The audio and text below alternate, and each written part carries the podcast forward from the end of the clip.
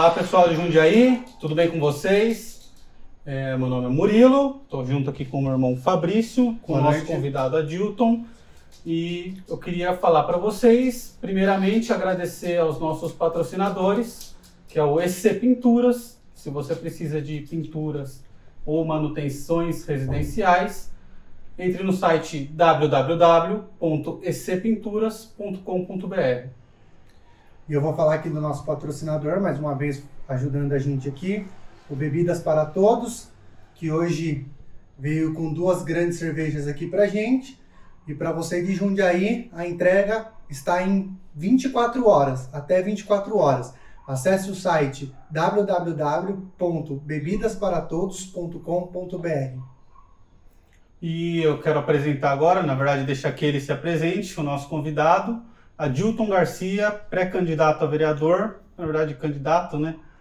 E, por favor, Adilton. Bom, inicialmente eu quero agradecer aqui o Murilo, o Fabrício pela oportunidade, para que de alguma forma a gente consiga debater assuntos de interesse da população e poder trazer um pouco também da história daquele que ainda será né, candidato, no momento pré-candidato. É que na verdade fase... quando a gente publicar já vai, você é. já vai poder falar como candidato. Entendi.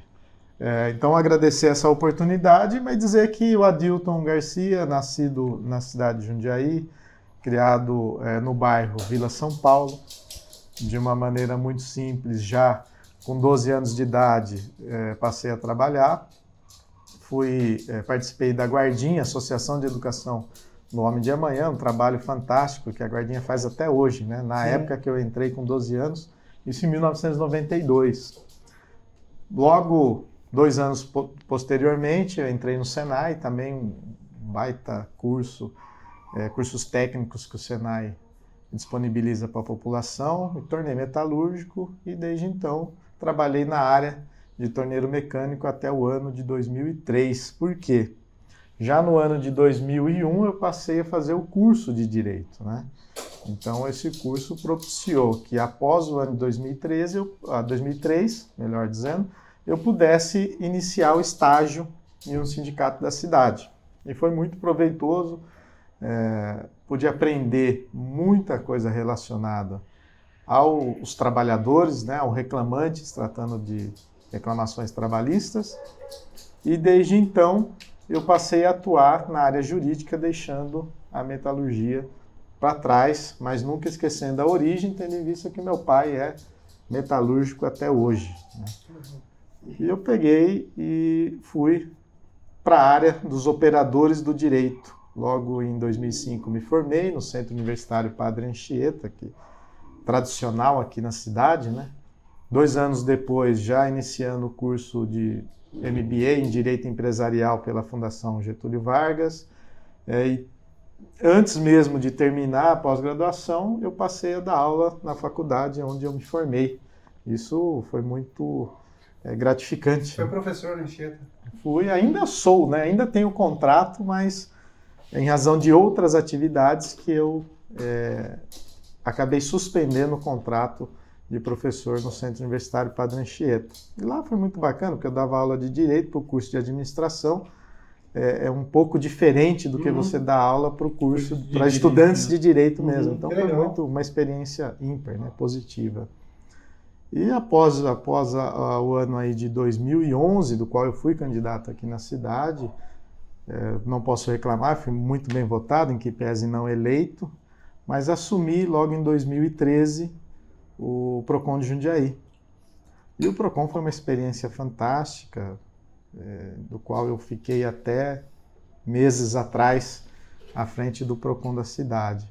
E pude, então, desde 2013, fazer a defesa do consumidor na cidade de Jundiaí, implantando aí inúmeras ações, inúmeros projetos. Nós fizemos a conquista de benefícios aos consumidores da cidade, bem como os projetos que traz o serviço público mais próximo da, desses consumidores, que a gente chama aí da, da população de forma geral. E aí nós temos para citar o Procon Móvel, né, chamado na época como Procon nos bairros, né, inaugurei em 2015, faz o atendimento descentralizado, então vai diretamente ao bairro, isso é muito bom, porque tem, nem todo mundo tem acesso, né, cara? Ir até o PROCON, pegar um ônibus, dá um puta trabalho. Né? É, a proposta é essa mesmo, é a aproximação, a descentralização do serviço Sim, público. Isso é importante. né, para que todos tenham conhecimento e acreditem vocês que nem todos sabem a existência de um PROCON e para que, que ele serve. Ah, é? Então, é- Isso é comum as pessoas não saberem o. Procon? É comum. Nós ti- tivemos inúmeras, inúmeros exemplos quando a pessoa passava de forma curiosa e eu pedia para entrar, justamente para vir conhecer a unidade, né? E a pergunta crucial era se estava fazendo medição de, de, é, glicemia, se estava Achava que era médico. é, exatamente. Então, isso me dava como modelo de que eu tenho que aproximar mais e mais o PROCON da cidade, o serviço público da população. Aí eu criei lá também, em 2013, a Semana do Consumidor. Eu fazia uma atividade por dia relacionado ao Dia Mundial do Consumidor, que é o dia 15 de março. Então, na semana do dia 15, eu fazia uma série de atividades, falava com as crianças, com os idosos, com a- os alunos de faculdades. Esse projeto virou lei na cidade. Hoje, independente, quem quer que esteja à frente do PROCON de Jundiaí tem que fazer. Criei a caminhada do PROCON, que é algo inédito no país. É, isso acabou ganhando repercussão nacional. Tanto é verdade que hoje o PROCON da cidade de Vitória já é esse ano aqui, não, em razão da pandemia, não teve condições de, de Uhum. realização, mas seria o quarto ano de existência do, da caminhada do PROCON na cidade de Vitória, Espírito Santo. Então só mostra que Jundiaí é sempre pioneira nas boas ideias. Então é motivo de orgulho para todos nós jundiaenses. Criei também lá o processo eletrônico, que facilitou muito a tramitação mais ágil, também a redução de custo. A partir do momento que você não manda correspondência, você não imprime papel e tudo tem custo, então nós reduzimos bastante o custo, tornando ele eletrônico. Né? E o prazo, que era de 30 dias para uma resposta, passou-se a ser de 10, Nossa. então reduziu significativamente. Entre tantas outras ações, eu criei o ano passado, 2019, o primeiro mutirão de renegociação de dívidas na cidade de Jundiaí. Em três dias nós atendemos 996 pessoas que estavam lá com, com débitos junto às instituições do qual participaram né, da, da ação. Isso eram os bancos. bancos. O próprio, o próprio DAI na cidade de Jundiaí teve um, um- realizou lá inúmeros acordos que chegou a quase meio milhão de Nossa. reais em acordos né, nesses três dias. Então é muito significativo, não só para os consumidores, mas também para as empresas. Sim. E aí você acaba apro- aproximando, buscando uma negociação melhor e, e o poder público realiza aquilo que é da sua função, que é o serviço público. É, e sem contar que você, você acaba desafogando algumas pessoas, né? Que ficam o nome sujo, esse tipo de coisa assim. E acaba parando de consumir, né? É, Nós temos, antes da pandemia, nós tínhamos em média no 62 a 63 milhões de pessoas inseridas nos órgãos de proteção ao crédito, isso no país. tá? Acredito eu que no final da pandemia esse número vai aumentar e muito. Vai. Tanto é que existe no Congresso, desde 2012, se eu não me falha a memória, é um projeto que é o projeto do superendividamento. Projeto de lei. Ele foi aprovado no Senado, está na, na Câmara dos Deputados, em vias já de ir para votação. É um, um trabalho que eu desenvolvi, não só eu, mas os PROCONs do país, no sentido de fortalecer esse projeto que vai melhorar muito a vida destes consumidores que estão inadimplentes e, da, e tra- fazer o trabalho preventivo daqueles consumidores que estão em vias de ficar Uhum. superendividado. Então, fazer esse trabalho preventivo e, ao mesmo tempo, eh, resgatar o crédito dessas pessoas que já estão. Então, é muito bacana isso. Eh, eu tenho orgulho de ter feito parte desses projetos a nível nacional também, porque reflete diretamente aqui na cidade. A partir do momento que você vai falar de telefonia, você está falando dos consumidores da cidade. Você vai falar do sistema financeiro, os bancos, você está falando dos consumidores da cidade. Então, eu participei muito das reuniões nacional e isso permitiu uma, um ganho de experiência e um ganho de benefícios para a nossa cidade. Legal. Ah, legal. Tem uma pergunta para fazer para ele? Ahn, faz você, pode falar. É, eu não, eu queria falar, na verdade, da, da última campanha que você fez, que nós fizemos, na verdade. Para quem não sabe, eu ajudei o Adilto na última campanha, eu era estagiário dele. E, cara, eu achei assim, uma experiência sensacional. E eu queria falar com você sobre um episódio que eu presenciei junto com você, que foi quando nós dois estávamos lá no. Não era no Caxambu? Era Caxambu. Não era no Caxambu. Eu não vou me recordar o bairro que a gente estava e um rapaz veio pedir para você refazer o muro dele. Você lembra disso? Vista Alegre. Vista Alegre, exatamente. Uma senhora no Vista Alegre. E, e para mim, esse momento foi muito impactante, assim, porque assim, é, eu estava junto, acompanhei o tanto que a gente lutou para fazer a campanha toda certinha, toda com, com as datas certinhas, tudo batendo. E quando aquele cara veio e pediu para que você comprasse o voto dele, assim, né? E ali, cara, eu vi que o povo precisava primeiro se educar para depois exigir dos nossos políticos, né? Você acha que em Jundiaí é, a gente vê muito isso, né? Políticos pagando churrasco, pelo menos lá eu já vi números. Você acha que isso muda muito no resultado da eleição? Ainda, é, só para ficar claro, a gente obviamente disse não para ele, né? E a eleição passada faltou muito pouco voto para você ser eleito. Você acha que é, esse tipo de, de atitude dos candidatos de pagar churrasco, que a gente vê direto, direto, direto, é uma atitude saudável ao município? Bom, primeiro, como ele já disse, foi meu estagiário, e já, hoje é um excelente advogado. Obrigado. Né? Uhum. E graças aos meus ensinamentos. é verdade, é verdade. Modéstia à parte, ele tocou no assunto de extrema importância, porque a primeira monografia do Centro Universitário Padre Anchieta sobre política foi a minha. Então nós tínhamos, eu fiz um tema da Câmara Municipal e a função do vereador. E se você pegar as funções, as primordiais funções do vereador são quatro. Pega a função de julgamento, função meramente deliberativa, a função fiscalizatória e a função legislativa. Essas quatro são as primordiais. Então a gente não está vendo aqui nenhum desvio de função. Uhum que é o que acontece na, na realidade, o assistencialismo. Então, a problematização da monografia foi em cima disso. E a campanha, você lembra muito bem, foi em cima dessas questões, justamente para educar o eleitor, né, a população, a aprender a votar. Sim. Então, além de fazer, lógico, o pedido ali do voto, é, você apresentar o candidato, você educa esse eleitor. Então, uhum. eu, eu fiz isso e quem pratica qualquer ato diferente né, de, dessas, dessas funções e no momento de campanha faz um churrasco ou qualquer outra, ou paga um muro, nesse sentido, está cometendo crime Sim. eleitoral e passível de punição perante a justiça eleitoral. Né?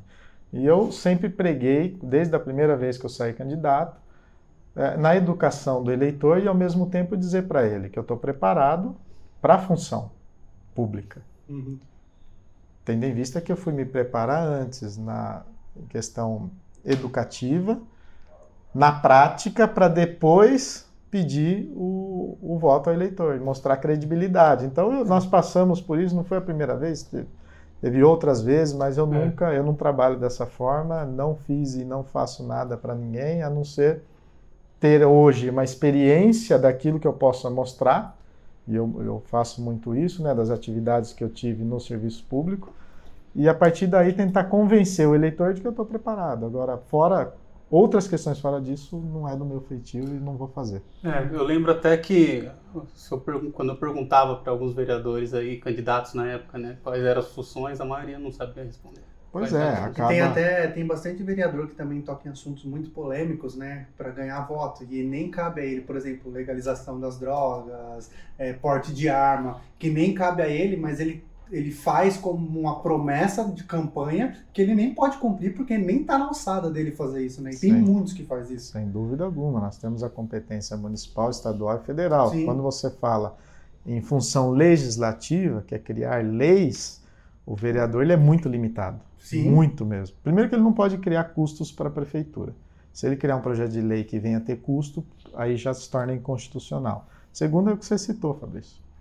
É, não adianta eu fazer uma campanha dizendo, olha, armamento para todo mundo, como nós tivemos uma campanha presidencial. Ele sim pode é, apresentar um, um, decreto, lógico, uma MP, uma medida provisória, que depois tem que passar pelo Congresso. Sim, nem não é ele nem... tem a força para isso. Exatamente, né? nem o presidente da República, né? tem que passar pelo Congresso. Ele pode até apresentar medida provisória, Uhum. mas obrigatoriamente passa pelo Congresso. E o vereador não tem competência. Então a gente vê realmente muitos candidatos despreparados que no momento apelativo, apenas para ele conquistar o voto, ele apresenta projetos que não vai cumprir. Sim. E aí a população se revolta depois, porque ele não vai nos quatro anos cumprir isso, porque ele não tem condições. É. Quando ele cai na realidade da função, ele não vai ter condições de fazer. E mesmo que ele tivesse competência para tanto, ele tem outros pares, outros vereadores que ele tem que convencer a grande maioria para votar o projeto de lei dele. Então não é tão fácil assim. Na cidade de Jundiaí nós temos 19 vereadores. Sim. Dependendo do projeto de lei, se for, por exemplo, uma, um projeto de lei que depende de maioria simples, ok. Você vai convencer metade mais um para votar no seu projeto. E se for um projeto de lei que dependa de dois terços? Aí já dificulta um pouco mais. Ou seja, é, não adianta você prometer, criar um, um plano de trabalho, um plano de campanha, né? Para você dizer que vai fazer em quatro anos. Primeiro que você não vai fazer. Quem executa é o Poder Executivo, é o prefeito. Né? No nosso caso aqui, o prefeito Luiz Fernando Machado. Ele tem competência de execução, o vereador não. E você vê muitos candidatos dizendo que vai asfaltar a rua, que vai trazer creches, Isso. Vários, vários. vários. Então as pessoas me perguntam qual que é o seu plano de trabalho? O meu plano de trabalho é cumprir com as funções de um vereador, cumprir com as reais funções. Não vou dizer que vou trazer uma creche para cá, eu posso lutar por isso. Eu posso dizer para o eleitor, olha, quando for apresentado o orçamento da cidade para ser votado, aí eu vou poder lutar, brigar lá para que eu faça uma emenda a esse, a esse orçamento. E essa emenda também tem que ser votada pelos demais vereadores. Então eu tenho que apresentar a emenda e convencer os demais para aprovar. Uhum. Então é muito difícil. É. Por isso que não tem como ficar prometendo. Sim. E na realidade não é bem isso que acontece. né? É. E uma outra coisa também que eu gostava muito de ouvir você falando, que as pessoas se tocavam só depois que você falava, era sobre o vereador que te passa na frente na fila, sobre o vereador que te promete uma vantagenzinha, porque na verdade esse cara, quando ele passa uma pessoa, quando ele te põe na frente de uma fila, ele tá pondo uma outra para trás, né? E assim, quando é com você, ok, mas e quando você que vai ficar para trás, né? Eu vejo muita gente que vota porque, assim, o vereador promete as Ah. coisinhas assim, cara. A função fiscalizatória se encaixa aí, Moreira. Por quê? Quando nós estamos falando de uma fila de cirurgias em que ela esteja extensa, que, que acaba que o hospital não dando conta da demanda, que a demanda é grande na cidade, não só porque atende porque atende toda a região. né? Os acidentes que acontecem na Anguera ou na Bandeirantes vêm para o São Vicente. Uhum. né? Então, acaba que o número de atendimentos é grande. O que, que o, o vereador pode fazer? Mediante o conhecimento dessa fila, sentar com o gestor de saúde, sentar com o prefeito para entender o porquê dessa demanda e aquilo que pode ser feito para resolver essa demanda. O errado é pegar essa pessoa, fazer uma ligação e dizer, olha, o fulano de tal está precisando, eu preciso que ele faça cirurgia o quanto antes. Isso acaba prejudicando os demais que estão na fila, seja meses ou anos esperando uma Sim. cirurgia. E é Então, injusto, né, cara? É injusto com os demais. E aí acaba que essa pessoa ficando grata por ter passado lá na frente e ela não entende que prejudicou tantas outras pessoas que estavam no aguardo. Então o trabalho tem que ser é, macro e não micro. Uhum. Tem que ser macro, trabalhar a, a questão a fundo. Se está tendo problema de, de fila, de cirurgia, como resolver essas questões perante a municipalidade? O nosso hospital é privado, em que pese tenha dinheiro público, né? é uma instituição que administra, mas administra com dinheiro público, seja da prefeitura, que, que paga a maior parte, vou dizer aqui que em média 80%, 85%, vem o dinheiro do Estado, que é pouco, do Estado de São Paulo, e também do SUS, que é da, da União, que aí complementa. Os municípios vizinhos colaboram ou não? Não, não colabora. Eu vi, posso estar falando besteira, mas eu vi esse jo- jornal de Jundiaí, essas coisas, que até rolou uma conversa de pedir recursos para as outras prefeituras. Rolou essa conversa? Sim, o prefeito Luiz Fernando fez. Eu acho que é extremamente justo que os Sim, demais é. prefeitos consigam juridicamente, de alguma forma, contribuir com São Vicente, até porque atende né, toda a Atende. população. Ah, mas aí tem dinheiro do SUS, então, em razão de ter dinheiro do SUS, é obrigado a atender. Ok. É obrigado a atender. Só que se a gente pegar o orçamento da cidade, 85% em média que é destinado à saúde é colocado no São Vicente. É muita coisa. Então, né? é, a cidade de Jundiaí acaba que é, infla nesse lugar, né? É, encampando toda a região em atendimento à Ah, é saúde. verdade. E aí nós, munícipes, acabamos ficando E essa é, informação pagando que você esse custo. de ser um hospital privado é uma informação que eu descobri semana passada. É, eu achei que era. não sabia, eu achei que era totalmente público o hospital. Acho que É, todo pouquíssimas mundo imagina, é, todo mundo imagina que seja público. E não, é privado, mas ele tem caráter público em razão de ter dinheiro público. Então ele respeita o direito administrativo, né, as regras do direito administrativo, mas ele é um, um hospital privado. Queria que você falasse um pouquinho como você acha que, que vai acontecer essas eleições, no, tendo em vista a Covid e tal. Porque eu lembro que a gente trabalhou muito na rua, né, conversando com a população, educando as pessoas, indo até as casas. E agora que não pode, o que, que você acha que vai acontecer? Você acha que vai ser mais digital, mais É, físico? Qual o caminho que, vamos, que a gente vai tomar nessas eleições? É tudo muito novo em razão da pandemia. Acho que está todo mundo preocupado, com medo, até dizendo aqui que a gente está respeitando um pouco a distância. E Nós dois aqui que tá juntinho, a gente praticamente mora junto, então. Mas é importante dizer que a eleição vai ser um ponto de interrogação. No entanto, as redes sociais, a mídia, a internet, que é um meio de comunicação que mais cresce, é o que deve prevalecer na sua grande maioria. Dificilmente vai bater numa porta, como fizemos a eleição passada, e conversar com o eleitor à vontade, poder né? explicar, batendo nas casas. Acho que vai ser muito temerário fazer isso. Até porque é, será que o munícipe, o eleitor, vai estar disposto também a receber o candidato? Então, são perguntas que, que a gente precisa avaliar e, ao mesmo tempo, utilizar muito das redes sociais. Não que a grande maioria esteja conectado, porque se você pegar uma parcela da população e ela é significativa, não está. Mas até dentro de Jundiaí, Até dentro de Jundiaí. Não são todos que têm acesso à internet. Vamos imaginar os idosos.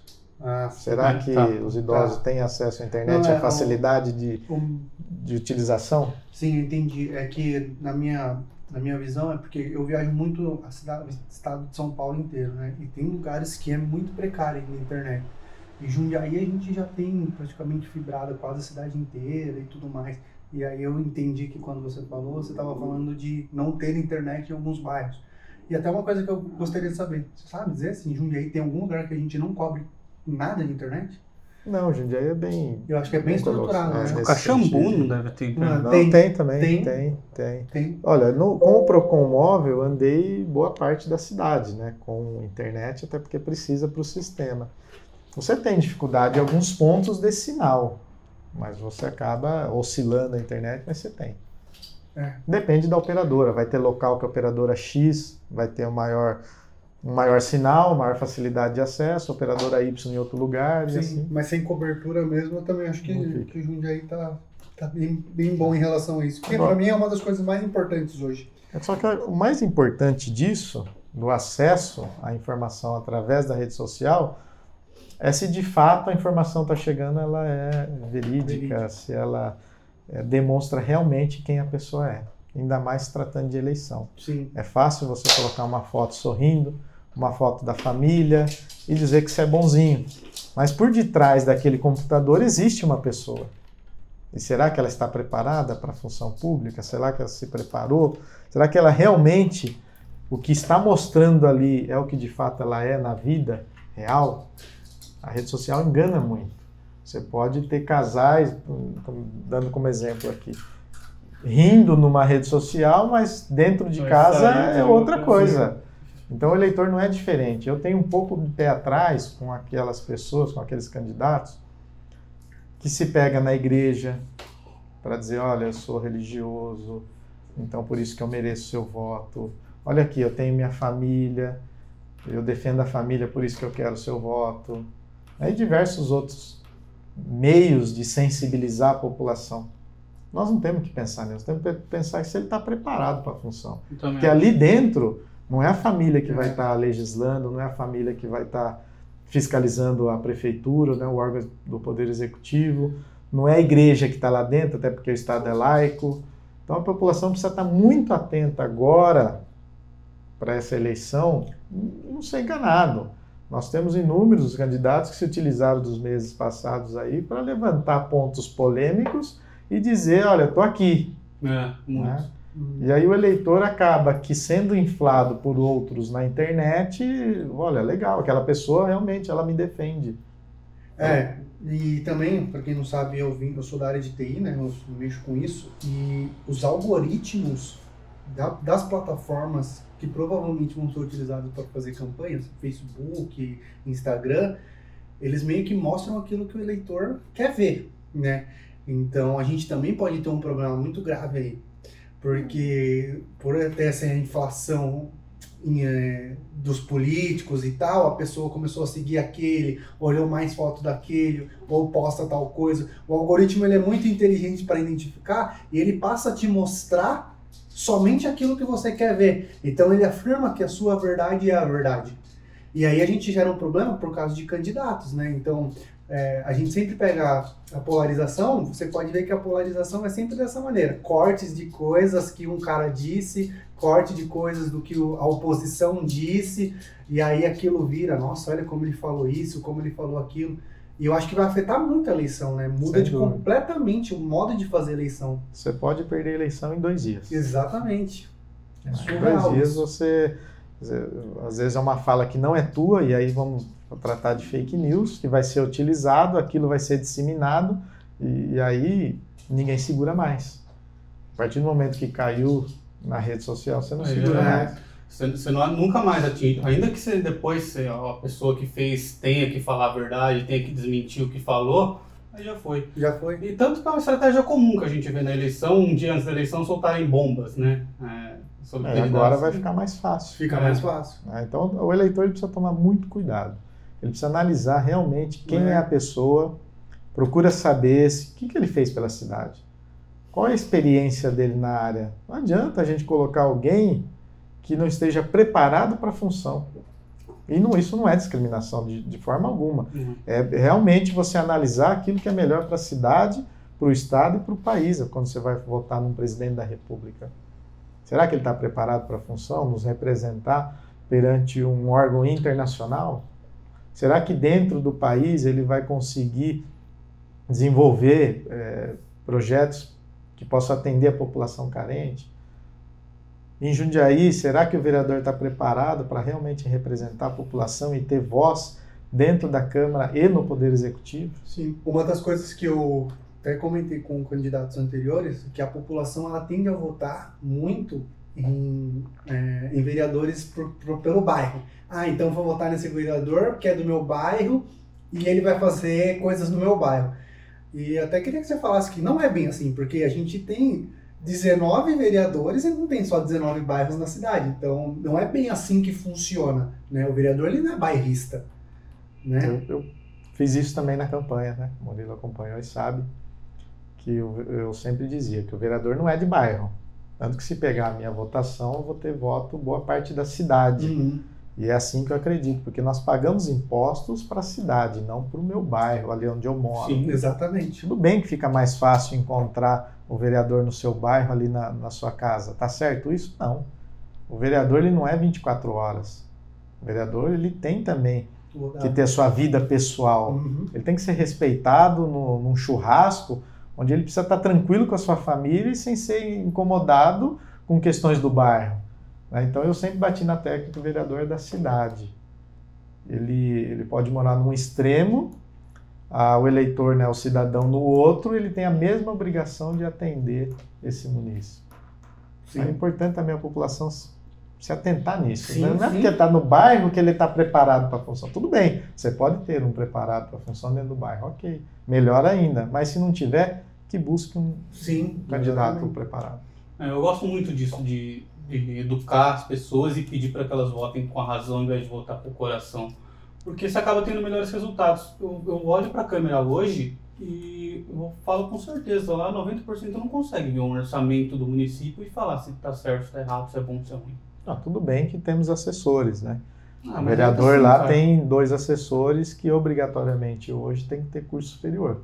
É, mas normalmente os assessores são pessoas que trabalharam na campanha, não necessariamente que são pessoas competentes. Sim, sim, mas se pegar dentro desses assessores tem um advogado que ele vai conseguir fazer uma interpretação na hora de redigir uma lei. Você vai ter alguém na área Ah, para poder legislar. Mesmo que você não entenda a parte jurídica, você tem alguém que vai dizer, olha, vereador, é, aqui esse projeto de lei, ele é, é, como é que eu posso falar? Ele não é, é incompetente para apresentar no município. Ele é legal, ele não cria custos para o município, então ele não vai ser inconstitucional. Então você tem alguém técnico para isso. E tem, lógico, como ele tem dois assessores, ele pode ter outro em outra área e assim por diante. são dois assessores por, por vereador. Por vereador. Entendi. E uma coisa também que eu fiquei sabendo é que o salário do assessor é maior que o próprio candidato, né? O maior que o Exatamente. próprio vereador, no caso. Exatamente. é. Você acha justo? Eu penso que deveria ter mais assessores e reduzir um pouco o salário. Não criar custo para a Câmara Municipal. Mas, claro, isso foi uma exigência do TCE, né, o Tribunal de Contas do Estado. A Câmara está respeitando. Mas poderia ter três ou quatro assessores com salário menor. Quanto que é o salário do assessor hoje? Não vou chutar aqui, até porque É. tem transparência, né? Lei de transparência lá, que vai dar para olhar eu na, tô perguntando, porque dá para na olhar na, Câmara. internet. Uma média de 12 mil reais. 12 mil reais, assessor. E o do Cada vereador? um. O vereador, 10. Líquido ali, 8.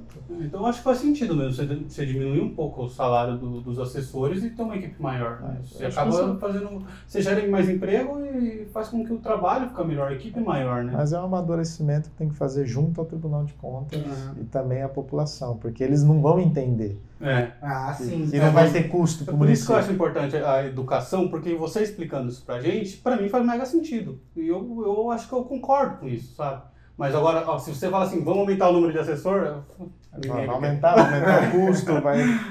Exatamente. E e você pegar a cidade, tem quase meio milhão de habitantes. Dois assessores dá conta? Eu acho que não. É. E aí a gente fica naquela, voltando à questão do vereador de bairro. Aí eu só foco no meu bairro, ali na minha região. Eu não vou trabalhar na cidade, eu vou focar no bairro. Que é ali onde eu vou Ali é ter você- aproximação, ali onde que eu vou ter voto, eu vou trabalhar ali. É onde você garante a próxima eleição. Exatamente. Então você precisa ter também mais assessores para poder atender as demandas. Tem aquela pergunta que veio no Instagram, que é referente ao PROCON, é, perguntando qual empresa que tem mais reclamação em Jundiaí, você pode falar? Claro, eu, eu, em 2013 eu implantei lá o ranking das 50 empresas mais reclamadas, o índice de solução dos casos, os cinco problemas mais demandados de cada empresa. Então, se você pegar as 10 mais reclamadas, nós temos de início, de primeiro ali, o sistema de telefonia, seguido do sistema financeiro, que são os bancos, abaixo o varejo. Mas dentro até esses 10 você pode achar uma CPFL da vida, né, o, sistema de energia. Então você pegar os mais reclamados, o varejo, que é aí o comércio eletrônico, o sistema financeiro e em primeiro o sistema de telefonia. Ah, legal isso. É, bom, você como xerife do consumidor da cidade de Jundiaí, né, que é o, o seu apelido aí que a galera usa, é, por que, que você acha que as empresas de telefonia é, judiam tanto assim do consumidor? cara? É um despreparo, é competência mesmo de atendimento ao consumidor. E lógico que pode ser também estratégias. né? Se a gente pegar é, 100 mil consumidores inseridos um serviço indevidamente, boa parte dessa parcela não vai reclamar. Sim. Por quê? Você tem que, seja pegar um transporte público ou o seu veículo para se dirigir até o PROCON, aí você tem o custo, você tem o custo do seu horário, que você pode estar no trabalho, e ao, ao contrário disso, você está dentro de um órgão público, fazendo um registro de reclamação, então você acaba perdendo tempo, então a grande maioria acaba aceitando. Né? E isso é ruim. Nós temos um trabalho... Você fica assim, bravo, né, de ter que ligar para suas companhias. Aí você fica esperando, aí atende lá alguém de forma eletrônica, e para passar para o atendente, para você poder explicar, é demorado, é difícil. É um serviço que deveria melhorar e muito. Muito. Né? Os PROCONs têm feito isso no país? Tem, tem trabalhado. Conheço boa parte dos PROCONs do país e sei daquelas pessoas que fazem a defesa do consumidor mesmo ali, literalmente. É um trabalho contínuo que tem que ser feito. Bom, Adilton, eu sei que você já está com pressa, né, que você tem seus compromissos. Eu queria já encaminhar para o encerramento. Eu queria que você falasse um pouco do que você está pretendendo para a cidade, quais são os seus objetivos, é, o que você pensa como política. É livre para você nesse momento. Bom, já dá seu número, porque só vai para o ar depois que você já puder fazer campanha. Então, fica à vontade, o momento é seu. Bom, primeiro agradecer mais uma vez a oportunidade de estar aqui, né, falando com, com a população de forma geral. É, dizer que estou preparado para enfrentar este desafio e a função pública. Tenho, ao longo destes anos de poder público, demonstrado o porquê que eu estou na função e as condições da qual, o nível de conhecimento daquilo que a gente pode fazer pela cidade.